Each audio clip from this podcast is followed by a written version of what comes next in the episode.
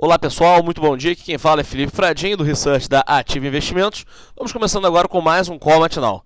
No exterior, o tom positivo das conversas nos Estados Unidos e Europa sobre as relações comerciais e a temporada de balanços seguem alimentando o otimismo dos investidores. Ontem, Trump anunciou que ele e a União Europeia chegaram a um entendimento muito forte para zerar tarifas, barreiras e subsídios a certos produtos. Pela manhã, o mercado fica à espera da divulgação pelo Banco Central Europeu da decisão da política monetária.